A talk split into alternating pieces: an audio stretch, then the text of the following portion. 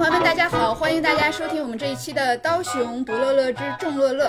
今天呢，非常开心，我们又邀请到了我们的两位嘉宾灿和光伟，让他们跟大家打一下招呼吧。Hello，大家好，我是灿。Hello，大家好，我是光伟。今天我们要讨论的这本书呢，就是非常著名的一本书，叫做《Lean In 向前一步》。那这个作者。呃，Sheryl Sandberg 谢丽尔·桑德伯格，她其实呢是一个很有名的女性的企业家。那这本《Lean In》在二零一三年出版以来呢，其实在全球的出版量非常的大。《Lean In》这本书，它更多的是讲女性内心去如何克服自己的这种阻碍，而《厌女》这本书更多的是讲社会层面的，所以我觉得是一种很好的补充。但读完之后，我发现补充呢，其实也不只是这一个方面啊，其实有很多方面的这种对撞。其实 Sandberg 首先我们要说，她并不是能够代表广大女性的一个人，对吧？灿，对，呃，就是她其实是一个非常成功的女性，是对，而且我们会觉得说她是。不管她自己有没有意识到，她其实有很多的 privilege，她从小到大是很幸运的。那么她在这本书里其实也有讲到，就是说他的这个观点并不是要求所有女性这样，但是他整个的书的这个感觉，其实读下来还是会，作为女性来说，有的时候你会觉得说你好厉害呀，就你怎么有这种观点，我好像做不到呀，你怎么能在怀孕的时候还去做这么多的事情，然后你怎么能够又把事业家庭平衡的很好，对吧？所以我我不知道你们在看这个书的时候有没有觉得视角并不是特别的有代表性。嗯，我会觉得，因为作为成功者来说，他在这个权力位置上，他始终是个上位者的角色。嗯，对。那么他的观点就带着很多上位者的想法和期待，他能力本身是足够的，热情也足够，他是一开始就在高位上的，相当于他的起点就很高。那么在他的这个位置上看起来显而易见的事情呢，未必对于下位者来说也是一样的。嗯嗯，光文怎么觉得？其实我读这本书的时候，第一瞬间我觉得，嗯，这本书用的语言非常的简单，嗯，然后给我的第一印象是它是一本成功学的书，嗯呃，更像是一个带有女性视角的成功学的书，因为里面宣扬的和很多成功学的书非常的相似。如果你不害怕，你要更勇敢一点，争取自己的权利，都是用这种正念的方法让你觉得你可以。它和我觉得《厌女》那本书很不一样，因为他俩其实谈论的群体完全不一样。嗯，因为在《艳女》那本书中，其实谈到了像 Sheryl Sandberg 这一类人，他就认为是精英的女性职员。嗯那么，精英女性职员在普通的女性中，她是被划出去的。《Lean In》这本书呢，刚好就是在谈论精英女性的自我心理消解，嗯嗯，减轻自己的负罪感，然后成为一个成功优秀的人。嗯所以我觉得它显然不是一个 写给所有人看的书，甚至于她得到的这种地位，然后取得的成功，是绝大部分的男性也无法达到的一种状态。嗯，是这样的。所以呢，其实这本书出来之后，Sandberg 本人也招了很多很多的骂，就是女性也有很多人骂他，然后男性也有很多人骂他，所以啊、呃他其实蛮可怜。然后我第一次看这本书的时候，我就觉得 You are so lucky，就是你从小到大你的势如破竹，对吧？然后如果你生活中出现了一些不如意的时候，你还能做到这些吗？就后来她的老公就去世了，后来她就写了 Option B。B 选项这本书，他在后边写完 B 选项这本书之后，更加的让我敬重这样一个人。呃，那么我们今天的这个分享呢，可能更多的还是说，就是分享一些我们各自看了这个书的对我们的一个启发。即便这个书它确实是呃不够完美，我想先来讲一个对我自己启发很大的一点，就是说成功跟受欢迎程度，这个对于男性和女性来说是不一样的。那么书中他就讲到了一个研究，A 和 B 两个人他的一些履历，但是把名字换一下啊，这个就是 A 这个人可能是一个男性的名字，B 这个人是女性的名字，但是他们其实做的事情是完全一样的。然后给这个参与者去读，然后让这个参与者就说一下你有多喜欢你读到的这个人。那么只是把这个名字换了之后呢，就发现说，如果是这个女性。啊，就没有那么受欢迎，但这个男性呢就比较受欢迎。那么他这里边其实还引用了一些的研究，其实这个跟我自己个人的这种感受也是呃很吻合的。呃，这里边的主要观点总结起来就是，男性越成功越受欢迎，在这个社会上，那么女性呢越成功越不受欢迎。所以在这种社会观念下，会导致一个问题，就是女性在上升路径上或者是向上拼搏的过程中，经常会有一些时刻要阻拦自己。比如说我不能太 bossy，比比如说我不能显得太厉害了，把这个我的伴侣压下去了，我不能话太多了，在一个会上主持，我这个领导的角色太多了，我们东北话叫耍尖儿，太出头了哈。这个时候好像就是你偏离了你的女性角色。那么你就不会被大家认同。这个时候，所以我身边认识的很多的优秀的女性，你会发现，她比优秀的男性多出来一个能力，就是装作自己没那么厉害。这个其实是一种自我保护，尤其是女性变得很成功、非常优秀之后，她似乎她的社会代价比男性更大。嗯，因为你不受欢迎，而人人都希望受到欢迎，人人都希望不管是异性还是同性对你的这种认可。那么在这种情况下呢，女性就在内心里多了一些这种阻碍啊。你说的这个兴趣点也在我的兴趣点上，嗯，但是我们俩的视角不一样，因为里面说了喜爱程度和成功程度，嗯，对于男性来说是一个正向相关，你越成功越被喜爱；女性是一个负向的相关，你越成功越不被喜爱。对，那么她是一个成功的女性，她的视角只放在越成功这一个维度上。但是有没有考虑过，就是百分之八十的权利和财富掌握在百分之二十的人手里？嗯哼，所以这其实是一个小群体，对吧？嗯，我们如果看向这个轴的另一面，男性越不成功，越不被喜爱。那么对于这样广大的男性来说的话呢，他其实要遭受的是这个社会的唾弃。男性比较惨，对，男性压力很大，比女性压力更大。就是女性太成功了压力大，男性太不成功了压力大。对 你就会被看成软蛋，对吧？吃软饭。那么这是一个不被容忍的。那么你说，女性里面有很多的人会学会一个能力，就是装作自己没那么聪明。嗯。那么男性是不是同样的需要一个策略，装作自己其实很聪明？对。那么有时候说，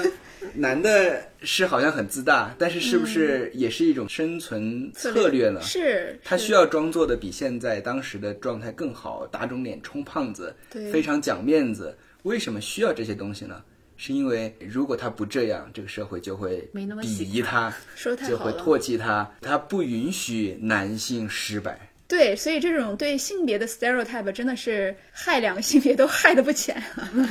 对，嗯，他中间其实没有谈到哈，但是从他的语言来说，你可以感觉出来，他是嫌弃不成功的，他是是有一些，对，他是嫌弃不努力的。嗯，那么当时你之前给我们发过一个音频，是在中国的一个女性企业家。对，讨论女性的这样的一个视角里面，嗯，他们同样用到了一个词，只说这个词被用在了女性身上，恨铁不成钢。那么同样的这个心态就是说，他是恨，他是嫌弃你不努力，嫌弃你不进取、不成功。价值指向是成功，对，价值指向是成功，而非性别。嗯嗯，他们喜欢的是所有成功、上进、努力的人，不成功、不上进、不努力的，都应该是我们被嫌弃的。一类，嗯，这个我觉得这个闭环就合上了。嗯。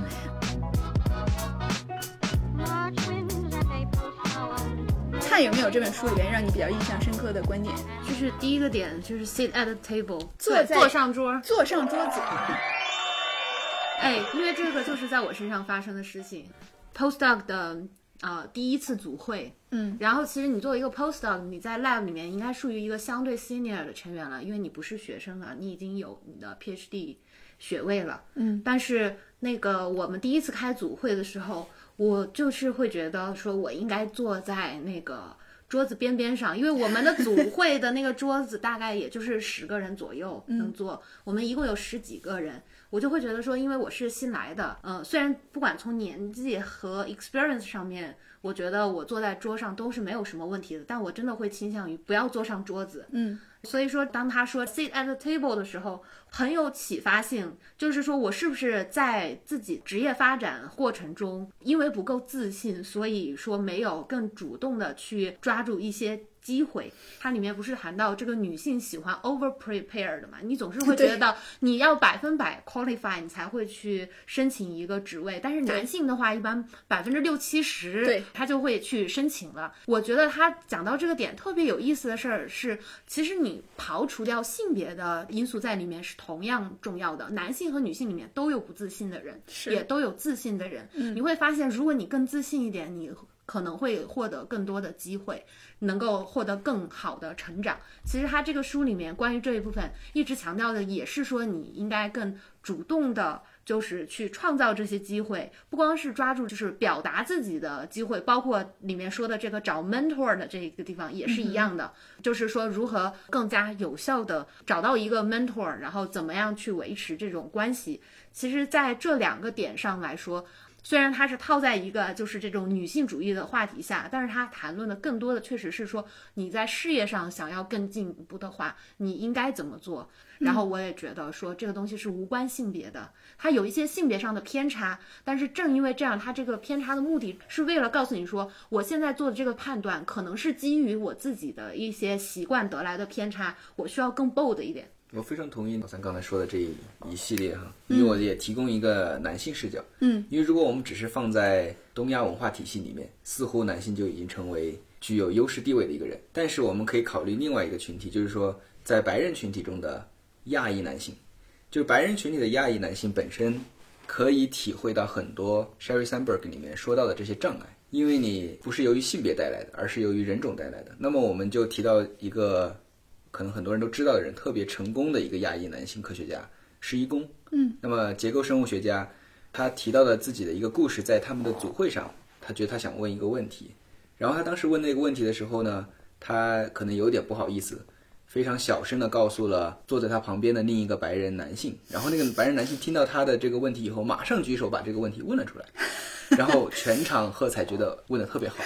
然后他当时就觉得特别的丧气，就觉得。为什么我不能问出来这样的一个问题？是，就是说我在这边的科研圈里面可以见到大量的亚裔男性，我们然后由于不自信，然后经常坐在桌子的外沿，没有说我坐在会议桌上，然后或者说你有很多的问题，但是非常不好意思提出来，不好意思问，始终处在这种压抑自我的一种状态里面。嗯，对，所以我觉得确实是可以冲破性别的。对，所以其实如果我们不只是从性别的角度来看的话，我觉得很多人都可以从这个书它的那一章叫做“向桌前坐”啊，呃，得到一些鼓舞。那么其实我觉得他主要想强调就是说，你如果举手了，你如果发言了，你如果尝试，你不代表你一定能成功，但是你如果拦着自己。那么你一定没办法成功，对吧？所以就是在别人阻拦你之前，你不要先阻拦你自己，尤其是弱势群体。那么这种弱势群体在书中主要讨论的就是性别上的弱势群体，但其实刚才关伟讲到一点特别好，就是说在种族上，以及我们在一些其他的维度上面的这种弱势群体，你要知道你先天有这个总是喜欢阻拦自己的这种这种趋势啊。那么你的自信心可能不够，或者你总是想完美主义，你容易 over prepare。那么这种自我的认知其实很重要。啊，这个时候在职场上会给我们更多的勇气去做一些事情。那么他其实呢，在这本书里边，他结合了一些研究，也讲了很多自己的这种作为一个公司的高管，在不同的公司工作，他所看到的现象和自己体会到的这种经验。比如说，就是说女性不容易在会议的时候往前坐，还有就是说，她有的时候会去做一些演讲，然后女性就会到她那边问说：“我就是生孩子的时候，我是不是应该提前辞职啊？怎么样？”结果她一问，发现那个人连男朋友都还。没有，所以就是发现女性会有一种趋势，首先在事业和家庭的选择上，会倾向于说啊，那我更多的我要放弃事业，就她不会一个 both and，她是 either or，就是我是选这个还是选那个这样一种哈。那么 Sandberg 他这个观点好像更多的就是 both and，嗯，就是这是第一啊，如果你能两个都选，那就两个都选。第二，你不能两个都选。这个时候呢，他的建议就是说，你不要那么着急的放下，你不要那么着急的，就是说啊，我现在还有两年要怀孕，好了，我现在这个 leadership 来了，那我要来了之后呢，我这两年我就会很累，我会很忙，那我不要这样。就他的观点就是说，事业对女性来说也很重要，你也同样有能力、有精力把它做好，先不要在自己做不好的时候就放弃了哈。嗯，我觉得他这一点上就是说，还是能够比较鼓舞人心吧。像关伟讲，就有这个成功学的这种这种作用哈，看起来。对，因为它这个里面关于怀孕的这一部分的讨论，其实也是很有意思。他讲到这种女性提前规划，因为他就是讲到了你为什么提前规划不好呢？因为你可能在两三年前，你觉得我要为怀孕做准备，于是你主动放弃了一些机会。对，那么到两三年后呢？当你真的经历怀孕的时候，你的职位就不会由于你两年前做的选择，你的职位就没有提升，你没有做更有挑战的工作，那么你的工作就会更没有意思。当你最后要面临说我是选择这个回归家庭还是选择事业的时候，那你就更容易倾向的选择，那我就是回归家庭了，因为我的那个事业看起来不够 interesting。嗯，对吧？但是实际上这个不够 interesting。本身呢，又和你可能在若干年前的这个选择有关，因为你自己的选择让他现在没有那么的有挑战了，嗯，没有你在工作中获得不了那种满足感了，所以说影响了你最后的抉择。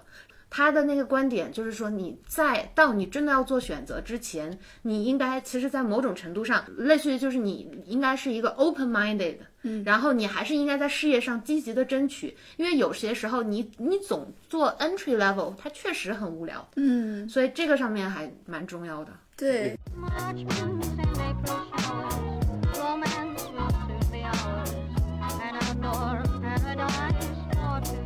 呃，这个书里边对它还有这个有一块儿，其实都是讲夫妻关系的，以及就是女性如何在家庭里边去跟自己的老公去分担这种角色。嗯呃，其实对于现代女性来说，这个确实是一个很重要的话题。就 Sandberg 他自己也讲，他出去每一次做讲座，一定有女性会问你是怎么平衡生活和工作的，但是男性，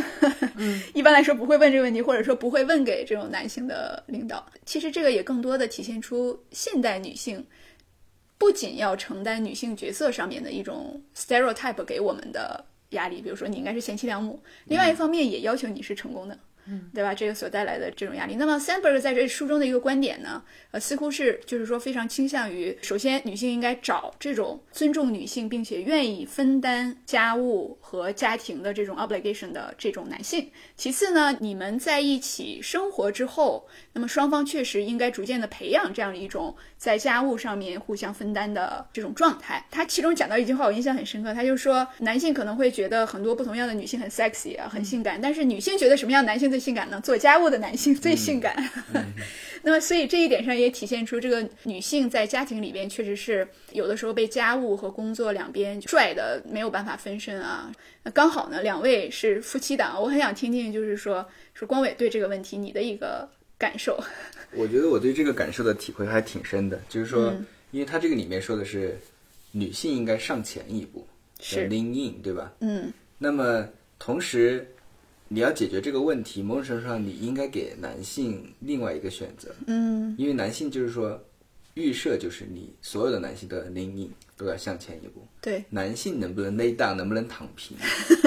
就是说，对，在我们现实的当下，很多男性可能没有这样的一个选择，嗯，因为他做呃向后一步回归家庭，或者是完全回归家庭，他其实承受的社会压力是让他无法接受的一个事情。嗯嗯，然后社社会和家庭结构很多时候都不会允许他在家只干家务，就不管从男性和女性，包括长辈，都是无法接受的一种状态。所以我就觉得，女性在职场上的比例上升，你就要也要创造一个条件，男性可以在家庭中的比例上升。我觉得这是一个必要条件。所以所有人都去冲事业、冲工作，那么一定带来的就是说，你家庭中大家其实干不了什么，因为我觉得。男性很多时候特别成功的男性确实也很忙，没有办法照顾家庭。那么在这样的情况下，家庭生工作特别的忙碌，于是这个女性就不得不的采取一种完全回归家庭，于是放弃事业的这种选择。对他其实书中就是也讲到了光伟刚才说的这一点，他就是说，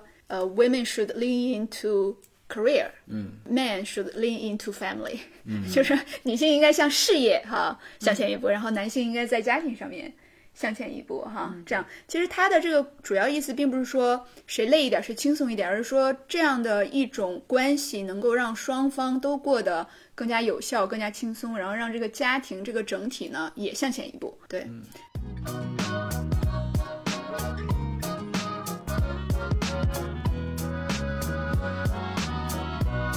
那这个书中还有什么观点是让你们觉得对自己有一些启发的？这本书里就是说，感觉相对来说吧，干货少一点。嗯嗯，我不否认他说的这些点，嗯呃，都是应该来，呃，你去践行的。嗯嗯，但是这些点就是属于那种可能就是大道至简之类的，也就是说能够改变你的这个事业发展，或者说能够改变你的人生态度的这些关键的词句，本来就是很简单的。很少的，我自己看过来就会觉得说，嗯，主要就是这么几个方面。嗯对，我觉得还有一个感觉就是说，呃，可能因为 Sherry Sandberg 自己他不存在一个客观和自己能力上的缺陷，嗯，于是他告诉你，就是只要你态度是往前一步，你就可以做得更好。嗯某种程度上，你看他的个人成长来说，他具有非常好的支持，他也没有告诉你如何去选择一个能够支持你的老公，嗯，因为他只是说你去应该去找一个这样的人，对，但是在很多的现实情况下不具备他这样的条件，所以并不是说你想做什么事情就能做成的。对，那么从我个人体验，就是说我们有一次有个呃小小的会议，那么我是一个亚裔男性，还有一个亚裔女性，然后还有一个白人男性，那么我们都对这个会议内容进行了发言，然后另外有一个类似小领导，直接把我们这个小群体的就是领导职责或者小组长吧，给了这个白人男性，没有理由，非常简单，他的一种直觉反应。嗯嗯嗯那么你会觉得很多时候不是你不想向前一步，而是在这样的一个社会的状态下，他会直觉的把这样的一种领导职责交给他们觉得更具有领导状态的一个种族或者是性别。嗯那么我相信女性一样的也会受到的这样的一种状态，就是说你不管做的有多好，那么上位的这个领导会直接让一个男性来负责事对情。，也就是说，有可能有的时候，即便我们做到了他书里边讲的全部，嗯，我们依然没有办法做成 leader，或者说依然没有办法克服很多的困难。对，然后由他这个书里来说的话，他觉得，因为他并没有评价这个客观条件，他就是觉得你还不够努力，是，然后他反而由于这样的一种态度嘛，其实会给人带来更多的自责啊，因为不是这个社会不让你，嗯而是因为你不够努力。嗯，其实我个人并不是很赞同这样的一种态度。是挺有意思的。那我们就来总结一下，其实这个刚才我们的讨论也让我想到了有一个词叫 intersectionality，那翻译过来大概就是说一种交互，就是说当一个人。有在几个不同的维度上都是弱势的时候，你要知道你所体验的这种被排斥和被挤压、被歧视的低能量的感觉，要比其他人更多。那举个例子，就是又是女性又是亚裔，在美国的社会里边，你所体验到的这种低能量感，就比这种亚裔的男性要多。那我们再说，如果你又是女性又是亚裔，然后你可能又有残疾，或者是你又是这种呃受教育水平很低，或者说经济水平很低，那这个就是一个交互又加上一个交互。所以当我们有这种认识，我们知道一些理论框架的时候，可能这个事情没有办法直接解决我们的问题哦，但是至少你知道，很多时候它不是你一个人的错。其实核心观点就是说，歧视的根本规则就在于你觉得有好和坏。嗯，对，有的个体是好的，你有一个你个人心目中认同的一种定价标准，但是你实际来讲，就是说你如果能真正的做到每个个体都是独特的，都是有意义的，那么你应该尊重所有的人，你应该消除他出生的地方，他受到的教育程度，然后他的性别、他的年龄，对吧？你只有同等的对待所有的人，你才能消除某一部分的歧视。嗯。觉得所有的其实它都有一个非常共通的点，嗯，就是你觉得有好与有坏。对，所以我个人程度上，我非常喜欢《厌女》这本书，但是我其实不是很喜欢《Lean》这本书，嗯。因为《Lean》传达的一种价值就是有好有坏，成功是好，进取是好，它宣扬的是一种非常进取、有财富、有成功的这样的一种比较单一的价值取向。对价值取向。所以，如果你真正认同这个 Lean，你就会由于这个 Lean 产生出对另一个群体的嫌恶。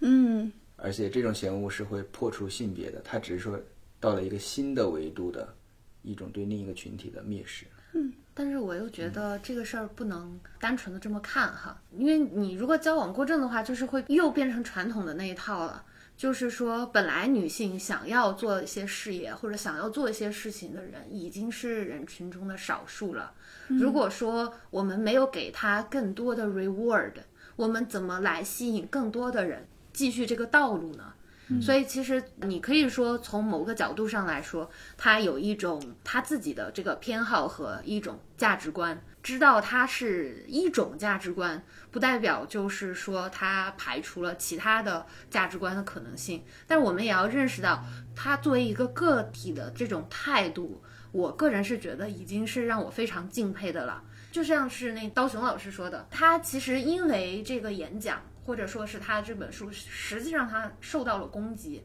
然后没有人喜欢被攻击，没有人喜欢被网暴，那他为什么呢？就是实际上他在做这个事儿，把他说出来的那个同时，如果他鼓励到了一部分人，可能就是一个嗯更有意义的事情呢。里面很核心的一个观点就是说，你不要对于自己的成功而感到 shame，嗯，对吧？而作为一个个体来说，如果说你想达到一个位置，到底是改变自身更容易呢，还是改变环境更容易呢？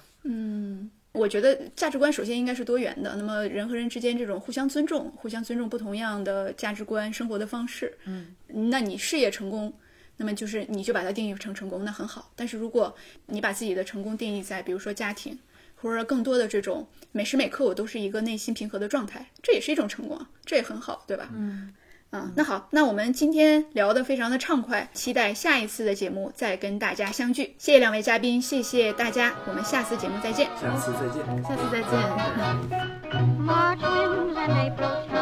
见。